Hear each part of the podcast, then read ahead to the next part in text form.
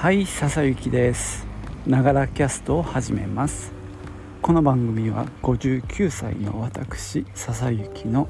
声のブログ声の日記です。通勤途中に歩きながら収録してますので息がはあはあ上がったり周りの雑音騒音風切り音などが入ったりしますが何卒ご容赦ください、はあ、今日は雲がちょっと多め。ですが明るいね日が差してて。やっぱ冷えてきましたねこの1週間ぐらいで。今家の中も急に冬モードに、えー、変身中ですね、えー、テレビの前のところの塔の敷物だったんですが、えーと、ホットカーペットに変えました、えー、毛足の長いのじゃなくてね割とあの布の感じの木綿の感じのカバーを上にかぶせてますけどね。でもう昨日はエアコン温めてましたね。家の中を。まあ布団もねあの羽毛布団の中くらいの厚さのやつかな。でもまあそのうち分厚くなると思います。まあそんなね寒さを感じる昨今なんですが今朝ねたまたまなんですけど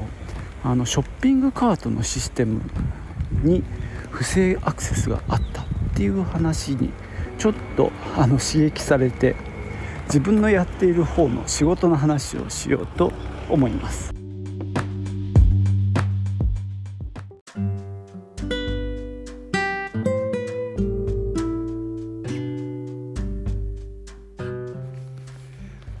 えーと僕のこの今管理している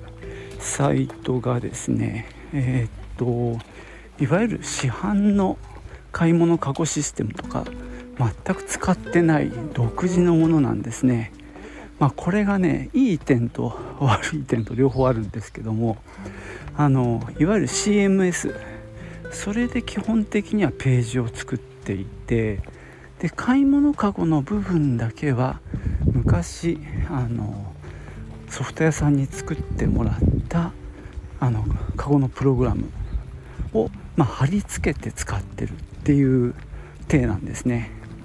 ちょっとマニアックな話になっちゃうんですけども昔 CGI って呼んでいた、まあ、JavaScript の、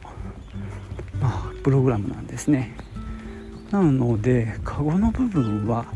あの単純に JavaScript のコードになっていて商品名とか価格なんかをまあプログラムに渡すクリックすると、まあ、そんなシステムになってます。でまあこれ作ったの20年ぐらい前なんですけどもいまあ、未だにそれを使っているのでそのソフト屋さんもまだあのいるんですけどももうちょっと触るのが大変になってきたっていうことでもううちもそこに手を加えずにただただずっと使っているっていうことで、まあ、かなりねあの無理くり使ってる感じですね。あのまあ、あの注文のデータはサーバー上にあのー CSV データとして残ってるんでそれをダウンロードして、まあ、それを自分たちが使ってる基幹システムの方に流し込むってっていうような段取りなんですけども、まあ、その基幹システムも1回大きく乗り換えちゃったんであの CSV で渡す時のデータの順番やらいろんなものが全部違っちゃったんでそこのところはですねパールでえー、ちょっと整形できるようなプログラムを元スタッフに書いてもらって使ってるっていうありさまです。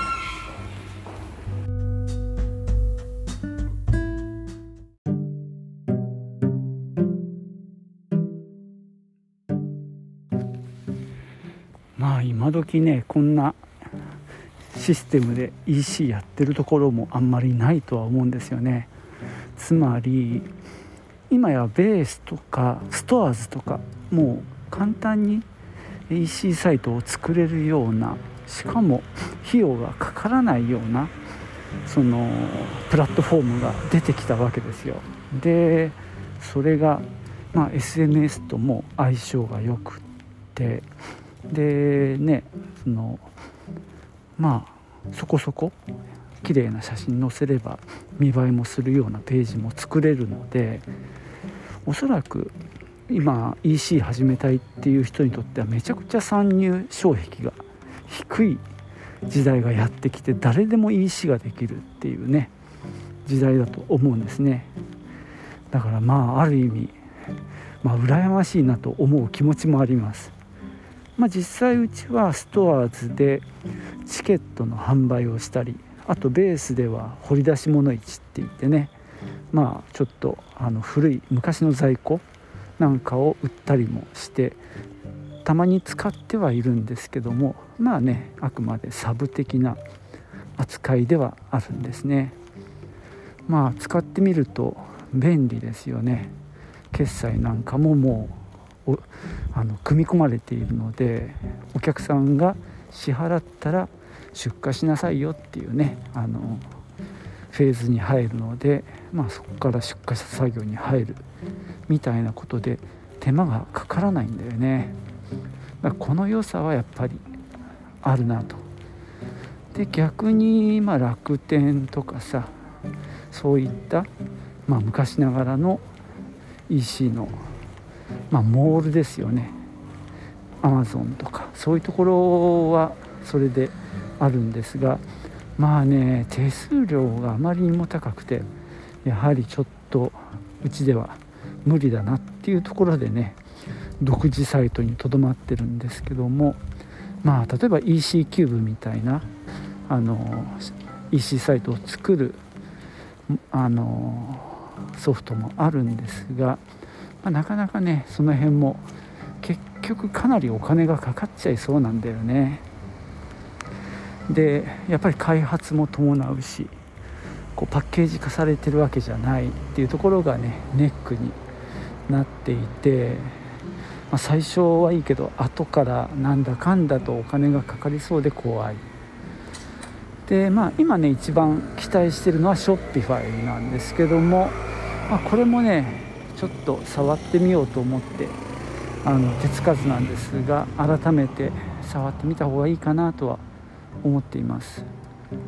ショッピファイはそのアプリケーションを、まあ、サードパーティーがね作っているような雰囲気なので、まあ、そういった部分で機能を付け加えたりできそうだなっていうのも魅力だしあとはあれですよね。ショッピファイはポスレジも多分開発してるっぽいのでまあ店の在庫と EC の在庫を、ま、統合して管理できるとなるとかなり在庫の精度は上がる可能性はありますね。ただまあこれもなんだろう結局お金つぎ込んでみたいな話になりそうな気もしてますね。まあうちのレジもね顧客のデータを持たせてで買い物データなんかを基幹システムの方に取り込んだりしているのでまあそこのまあ、くささはなくなるかもしれないですね。例えば商品マスターなんかもねしょっちゅうこう書き出してはレジに取り込んだりしてるんでね。ただまあ繰り返しになるんですけどまあ、便利になるのはいいんだけどそこに完全に依存してしまうっていうのもあるしまああれですね、まあ、今のやり方が絶対にダメだってわけでもないっていうのがまあ悩ましいところですね。ある程度ルーチン化しているのであのそうですね。手数はかかりますけどももうある程度圧縮して短い時間でやれるようにはなってるんでねその辺りはまあなんだろう本当絶対ダメだったらね買えるんですけどもそれなりに回ってるっていうあたりがまあ悩ましいところですよね。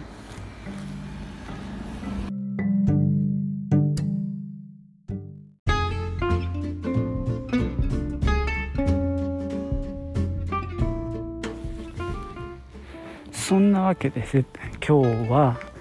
えー、非常に特殊な買い物かごシステムの話をなんかザラーっとしてきましたけどもなかなかこっから抜け出せないんですよね。まあ繰り返しになりますけど、まあ、これはこれで安定して動いてるので変えどうしても変えなきゃいけないっていう理由が出てこないんですよ。ただこのままだとやっぱり使い勝手が悪い。まあこれはお客さん側にとってもなんですけどね。まあ球体然とした何ていうか 買い物かごでやってますんでね。でさらに言うまあだからかご落ちなんていうのも計測できないもんですからね。あのお客さんがねなんかこれ古臭いから大丈夫かなって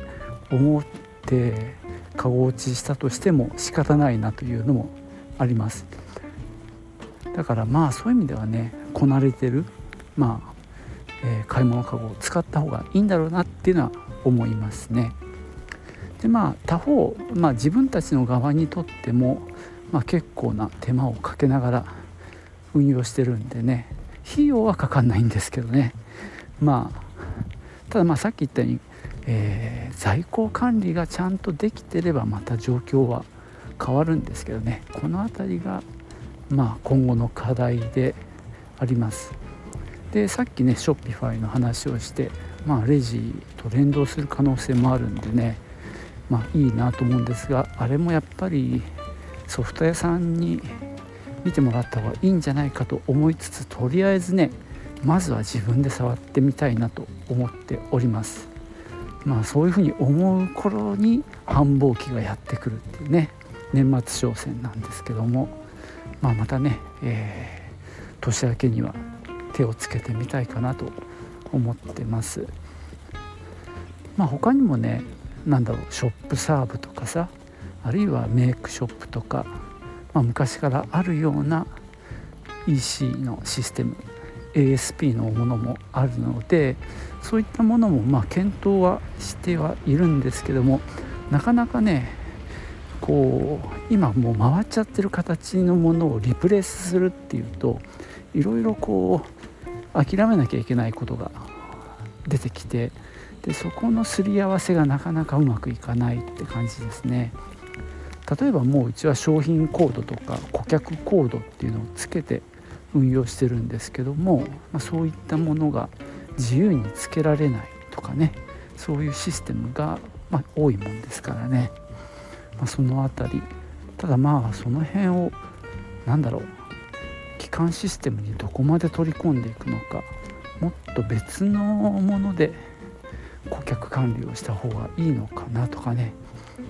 結構こう何て言うか。モヤモヤしてるというかね。霧が晴れない状態ですね。本当はもうちょっと、まあ、顧客のデータなんかを気軽に見て検討してでまあ反則とかのね手をあの的確に打っていくっていうのをねこう PDCA で回すみたいなことをやれたらいいんですけどね、まあ、今の基幹システムだとその辺がちょっと弱いんでそこが悩みではあります。はい今日はこんなところです。最後までお聴きいただきましてありがとうございました。ではまたね。チュース。